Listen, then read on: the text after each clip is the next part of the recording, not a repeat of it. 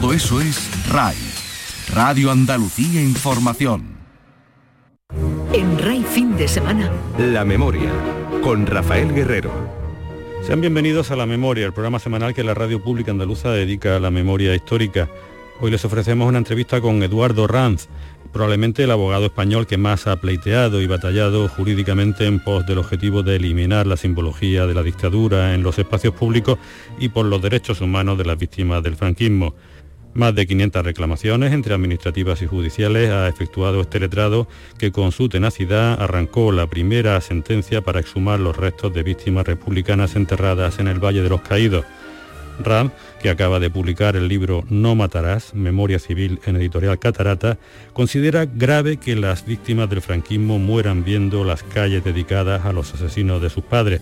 Sobre la presencia de los restos de Queipo de Llano en la Basílica de la Macarena, este abogado, que se dirigió hace cinco años al Papa Francisco pidiendo su retirada sin obtener respuesta, califica de ofensa al pueblo andaluz que las autoridades civiles y religiosas no hayan aplicado el sentido común para sacarlo del templo.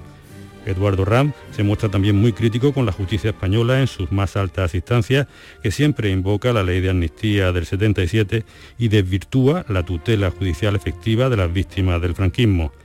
Para sortear esta controvertida ley, el letrado apuesta por la vía civil y no la penal, evitando un reproche contra alguien y en su lugar buscando un derecho familiar, lo que permitió la histórica sentencia favorable para la exhumación en el Valle de los Caídos. En cuanto a la próxima ley de memoria democrática, Eduardo Rank, que fue año y medio asesor del Ministerio de Justicia en asuntos de memoria histórica, se muestra escéptico en cuanto a la efectividad de la norma sobre las reparaciones económicas para las víctimas que sufrieron rapiña e incautaciones de bienes y sobre la nulidad los juicios franquistas. En RAI fin de semana, la memoria. Radio Andalucía Información. Desde Madrid nos atiende por teléfono Eduardo Ranz, un joven abogado madrileño especializado en temas relacionados con los derechos humanos, que lleva una década empeñado en acabar con la simbología franquista que aún permanece en calles españolas cuando avanzamos hacia el medio siglo desde que muriera el dictador Franco.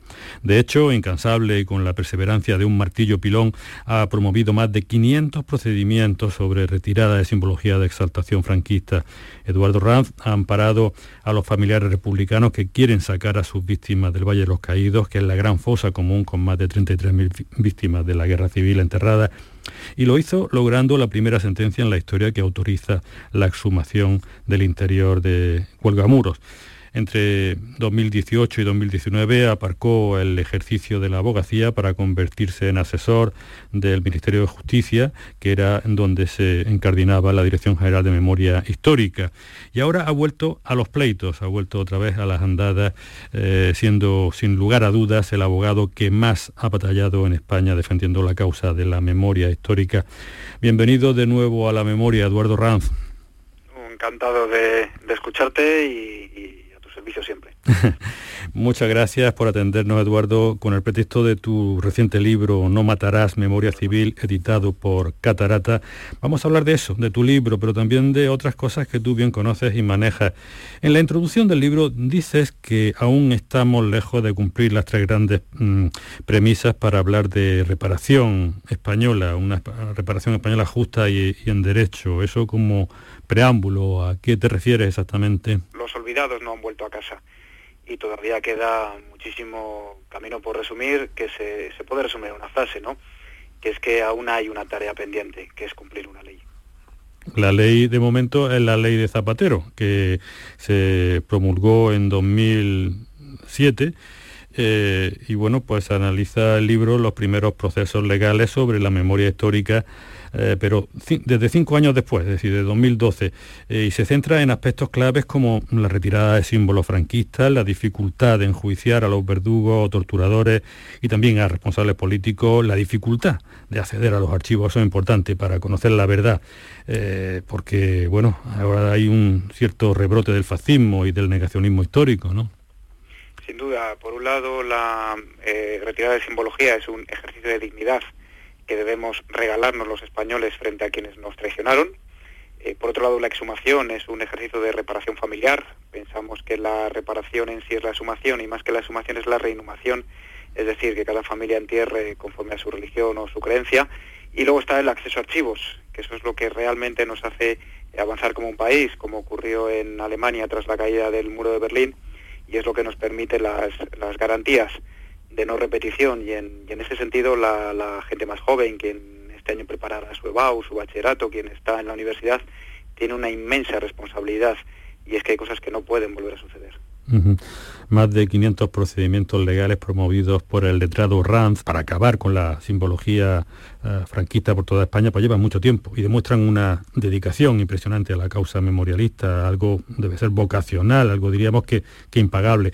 No sé si esta batalla legal, Eduardo, acaba cansando porque puedes tener la sensación en un momento dado de estrellarte contra un muro de incomprensión y de resistencia de instituciones como la Iglesia y de otras eh, instituciones civiles, incluso militares, que se resisten a la retirada de nombres franquistas. Sí, hombre, lo agotador es tener todavía que explicar que hay que cumplir una ley. Eh, sin ir más lejos, la, última gran actuación fue en el 20 de noviembre del 19, en donde me dirigía a todas las subdelegaciones del gobierno de, Andalucía, porque es fundamental que las subdelegaciones del gobierno eh, colaboren en la, en la elaboración del catálogo de vestigios y me encontré que las subdelegaciones del gobierno en Andalucía dieron traslado a la entonces Dirección General de Memoria y la respuesta de la Dirección General de Memoria fue que los responsables son las competencias autonómicas. Es decir, al final, pues la casa sin barrer y la simbología fascista pues sigue en nuestras calles. No sé si tras tanta lucha uno ve que todo va demasiado lento. Me refiero que, que los avances en, en un periodo progresista son luego ralentizados y frenados en tiempos de, de gobiernos conservadores, pasa en, a nivel central, a nivel nacional, estatal, y pasa también en Andalucía, ¿no? dando tiempo a que surjan formaciones políticas negacionistas que demuestran que de manera palpable la existencia de un fuerte sustrato de franquismo sociológico que ya no es tanto subyacente sino aflorante sin complejo en la sociedad española, ¿no? Desde luego tiempo es tiempo es lo que no tenemos basta con con ver tu programa, tu espacio, para observar las edades de las que, de las que estamos hablando, ¿no? Y esos familiares eh, quieren algo tan de sentido común como es un entierro digno y, no ver calles dedicadas a quien ordenó asesinar a sus padres. Eh, es muy grave lo que está pasando. Hace 10 años a lo mejor sí teníamos la posibilidad de debatir, de argumentar. Ahora mismo eh, ese tiempo no existe y tener que explicar lo que necesitan, lo que quieren las víctimas del franquismo, pues, pues demuestra que en esta vida se puede ser objetivo, pero es imposible ser neutral cuando hablamos de derechos humanos. A determinadas instancias eh, ultramontanas han pasado de esgrimir la equidistancia a, a, la agresión directamente, al insulto a la memoria de las víctimas y a las víctimas contraatacando con mentiras. El caso de las Trece Rosas es, un, es uno de ellos, ¿no? Eh, desde luego el, el, ITUMAS no, no, sirve de nada porque mientras eh, a unos se les trató de en un momento dado de mm, santificar, llevarlos al Vaticano, etcétera, etcétera, los otros a día de hoy todavía no han recibido un funeral de Estado ni, ni la sociedad española se ha disculpado con ellos, ¿no? A las víctimas del franquismo nadie les dio la oportunidad de ser refugiados, de recibir una primera asistencia o de acudir a un banco de, de alimentos. No, no se puede hablar de lo mismo. Y en el ámbito jurídico basta con, con ver las resoluciones. Muchísimas veces eh, son archivadas por cuestiones formales que no entran en el fondo del asunto y hay que eh, observar la, la humillación, como, como tú decías, de según qué diputado que eh, llama asesinas, torturadoras a las Trece Rosas y las Trece Rosas con una absoluta educación lo que hacen es iniciar un procedimiento judicial en el cual solicitan que este señor sea condenado a cinco días en trabajos de hasta presente en trabajos de exhumación. Eso es precisamente la memoria civil, que es eh, la idea del libro, ¿no? Esa reivindicación y sobre todo la forma de hacerlo desde dentro de la democracia y el Estado de Derecho. En base a ese Estado de Derecho, el Ayuntamiento de Madrid eh, borra los nombres de las víctimas del franquismo una vez que termina la guerra civil y borra incluso hasta los poemas de, de Miguel Hernández en base a la legislación, también el Ayuntamiento de Córdoba y algunos otros retiran denominaciones, incluso de Madrid, mmm, denominaciones democráticas de calles para devolver el homenaje a los franquistas. ¿Se está perdiendo la batalla? Eh, ¿Cómo es esto? Pues está volviendo a ocurrir lo que, lo que pasó en su momento, que la primera víctima fue la verdad y la segunda la cultura. Y cuando según qué político local decide qué ley se aplica y qué ley no se aplica, pues estamos hablando más de dictadores que de demócratas y su función pública es el cumplimiento de la ley no destruir el patrimonio de la ciudad y guste o no guste el patrimonio histórico, el, patrimonio artístico, digamos ya el patrimonio de las letras en, la persona del andaluz más internacional o de muchísimos otros, no, no, no solamente de uno, eh, el hecho de destruirlo, pues eh, son gente que en mi opinión es eh, muy mal educada, por decirlo cortésmente. Hablemos un poco más en clave andaluza. En 2015 titulé la nota sobre tu primera entrevista diciendo que pedirías al Papa que pusiera fin a la presencia de Keipo de Llano en la Macarena. No sé si llegaste a hacerlo o si el Papa te echó cuenta, mm, por lo menos no se ha notado, eh, porque bueno, por un lado tenemos eso, sale Franco del Valle de los Caídos, pero en Sevilla Keipo permanece en su santuario como santificado en su mausoleo. Sí, sí, eh, presenté el escrito en, la máxima autoridad eh, vaticana de España, tiene la, sede en Pie 12 en Madrid, y desde luego la, respuesta nunca ha llegado, no ha existido. Y también aplicando la norma y el sentido común, el, enterramiento en sagrado pues eh, vulnera el derecho canónico y, no digamos ya cuando estamos hablando de uno de los mayores asesinos al pueblo andaluz. De vez en cuando se celebran misas por este tipo de asesinos y a mí me parece en general una ofensa que los andaluces con el dinero de sus impuestos tengan que soportar eh, los, eh, este tipo de personas en el centro de Sevilla, muy cerquita además del Parlamento de Andalucía, y que todavía a día de hoy no haya habido ni una autoridad canónica o una autoridad administrativa que haya puesto sentido común a este tipo de circunstancias, homenajes sobre quien asesinó eh, históricamente el mayor número de andaluces. Sí, hasta entre 50 y 60 mil. Andalucía siempre ha sido la, vanguardia en política de, la memoria, incluso su, ley ha sido mm, pues considerada como un ejemplo a seguir por diferentes otras, otras comunidades, ¿no? Eh, pero bueno, aquí tenemos la alternancia en el poder, desde la última vez que, que hablamos se ha producido y ahora gobierna la derecha, al nuevo gobierno PP Ciudadanos no le gusta hablar de memoria y prefiere hablar de concordia, quieren incluso cambiar la ley y han nombrado a un comisionado de la Concordia. Eh, sigue la ley en vigor, pero disminuida, con menos presupuesto, digamos que a ralentí, sin llegar a la asfixia total, a la desactivación y al coma inducido que Rajoy aplicó a la ley de Zapatero. No sé qué opinas en relación a, este cambio, a estas circunstancias y a esta comparación de actitudes de Rajoy con respecto al gobierno de la Junta actual. Bueno, contextualicemos que la, Ley de Memoria Democrática de Andalucía, por ejemplo, es el primer gobierno que introduce el concepto de memoria democrática. ¿no? Es más, y el último ha sido la propia vicepresidenta del Gobierno Central. Por tanto, es un, es un concepto eh, interesante, no solo desde el ámbito jurídico, sino también desde el ámbito intelectual, incluso académico.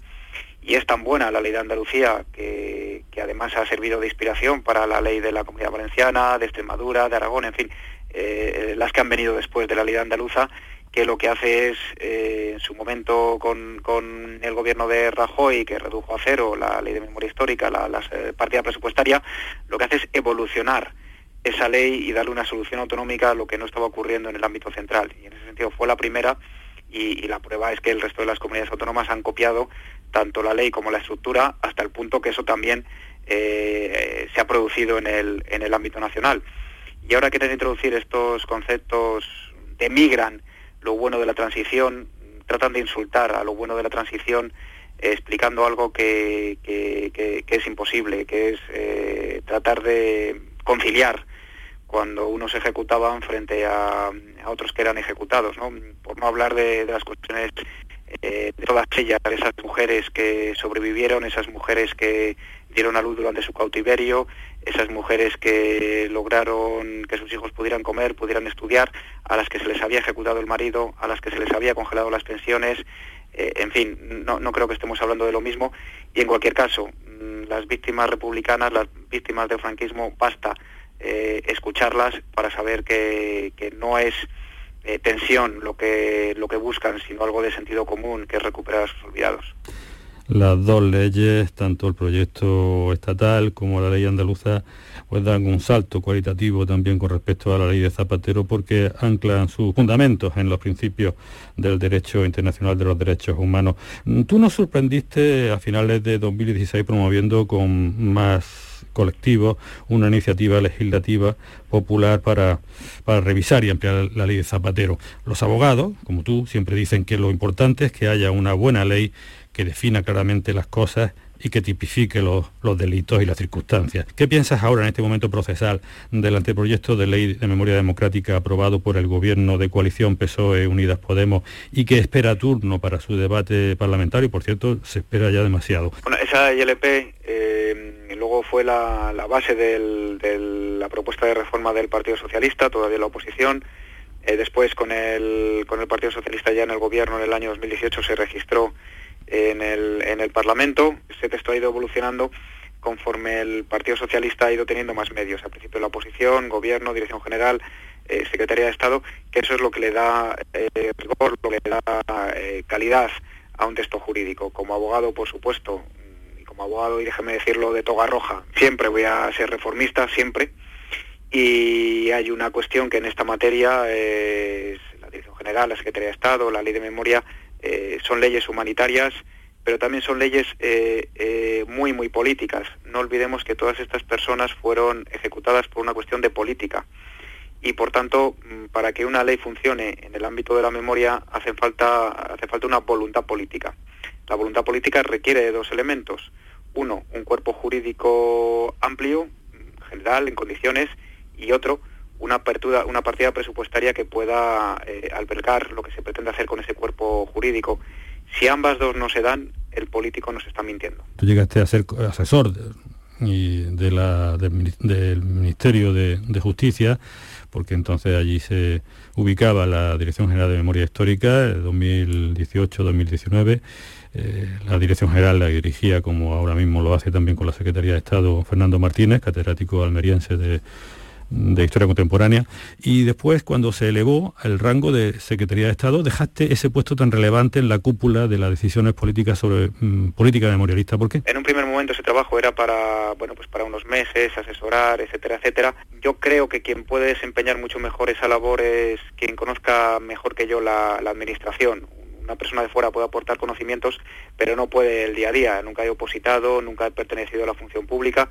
Eh, actualmente en la Secretaría de Estado hay, gente muy valiosa que, sí reúne ese perfil y luego pues, pues profesionalmente yo llevo 10 años ejerciendo, ese año en concreto no, no ejercí, eso también fue un peso importante a la hora de tomar esa decisión. Deduzco que un luchador por la memoria, como tú, eh, se encuentra más a gusto como abogado denunciando incumplimientos legales y demandando verdad, justicia y reparación, que como parte de ese aparato burocrático político que promueve los cambios legales y normativos que, permitan esos objetivos de oficio y no a petición de parte, ¿no? Efectivamente, hasta ese momento era contra la administración, no desde la administración.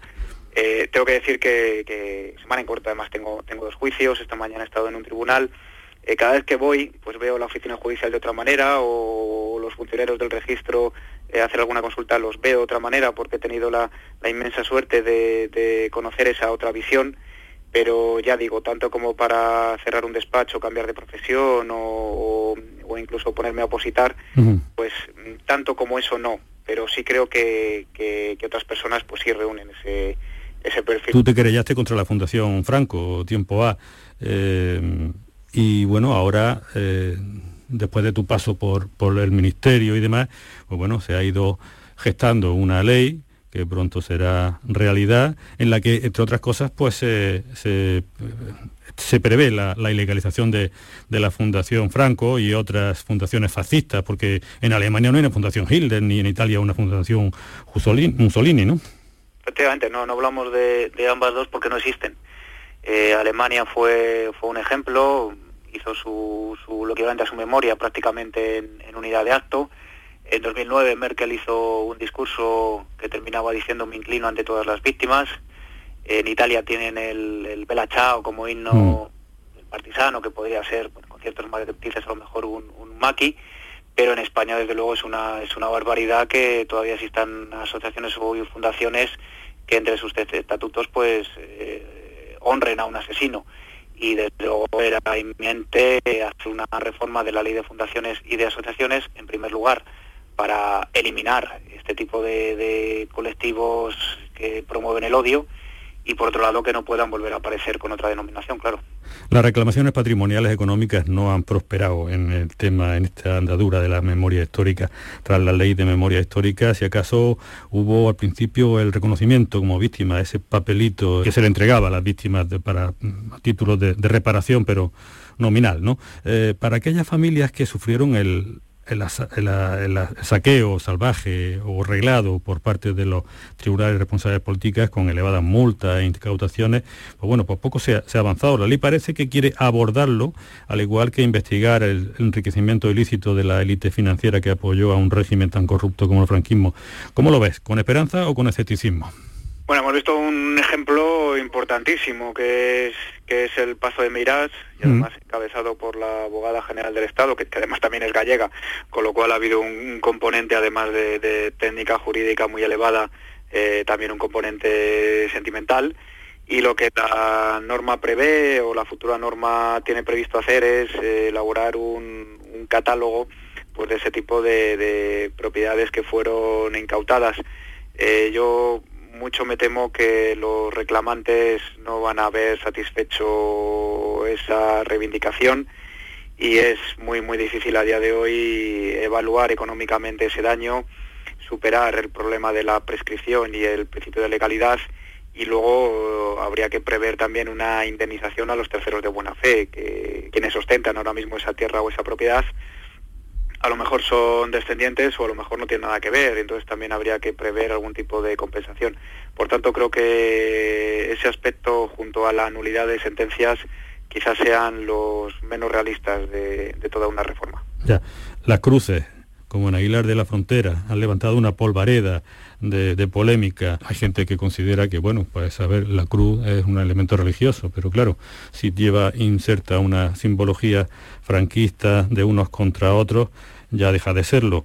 Eh, incluso también afectó en esa sensibilidad mm, variada y contrapuesta, pues lo que pasó también en Vigo, donde un alcalde socialista, Abel Caballero, pues se negó hace tiempo a cumplir una sentencia judicial y a retirar una cruz de los caídos franquistas. Este es un tema poliédrico, ¿no? Aunque parece que está muy claro, pero no. Eh, es que no, no son católicas, son fascistas y en ese sentido ya, ya existe una, jurisprudencia del contencioso de Cuenca que dice que caídos por Dios y por España es exaltación de guerra civil y dictadura, además de José Antonio Presentes. y, además está contado en el libro, dirigía a cuatro o cinco arzobispados, obispados o arzobispados, y lo curioso es que en sus respuestas eh, todos eh, manifestaban lo mismo, que es que nunca las mandaron construir, no se financió con dinero canónico y jamás han pertenecido a un registro de la Iglesia. Por tanto, los responsables, en primer lugar, de elaborar su catálogo y posteriormente de, modificarlas, desplazarlas e incluso eliminarlas, son los ayuntamientos. Que esto es algo que, parece insólito que todavía lo estemos discutiendo quién es el, quién es el responsable.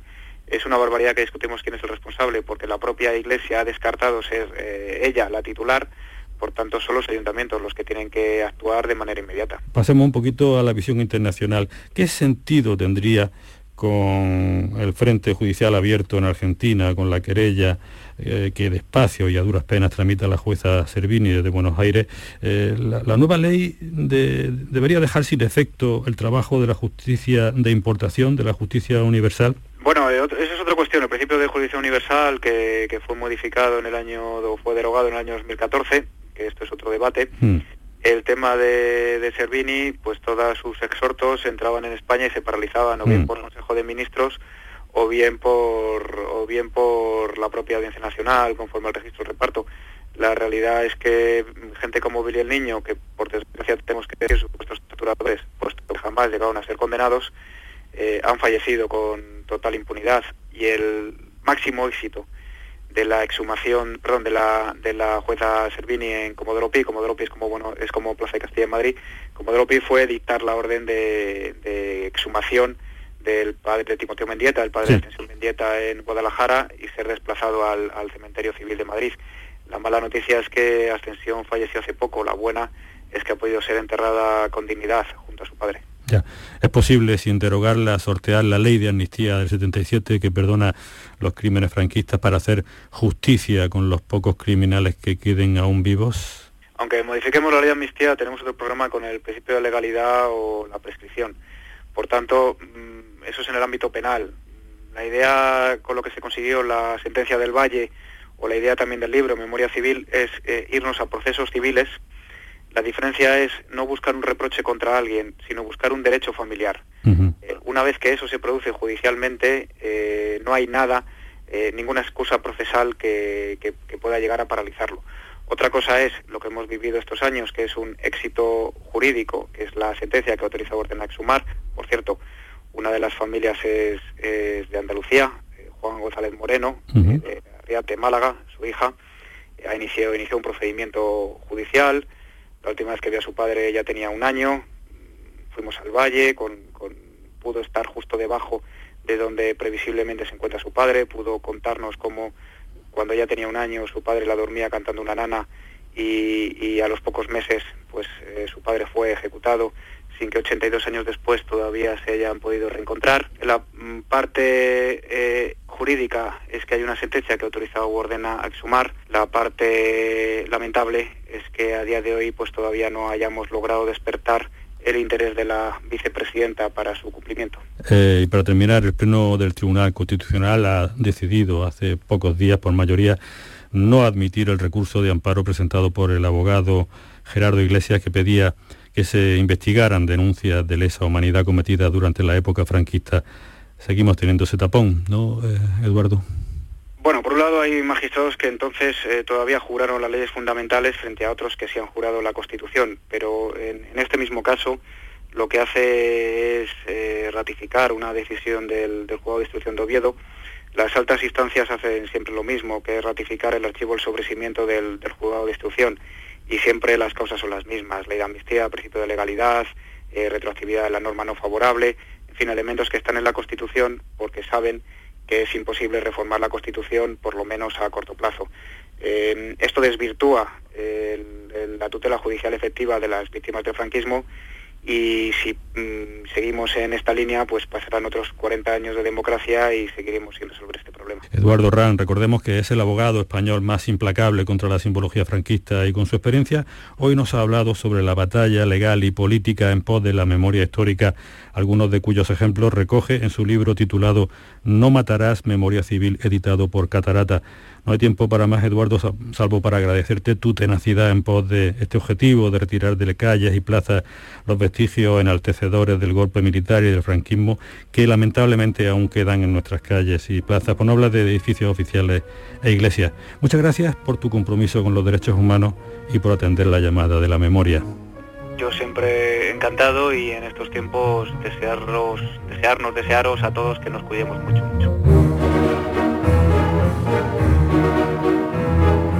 Les recuerdo que la memoria está presente en Twitter con la cuenta arroba la memoria radio y en Facebook como programa La Memoria y que se pueden escuchar los programas más recientes a través de la página web de Canal Sur en el servicio de radio a la carta. Rafael Guerrero se despide de ustedes también en nombre de Adolfo Martín en la realización. Les emplazo hasta el próximo sábado a las 9 de la mañana aquí en RAI en nuestra cita semanal con la memoria.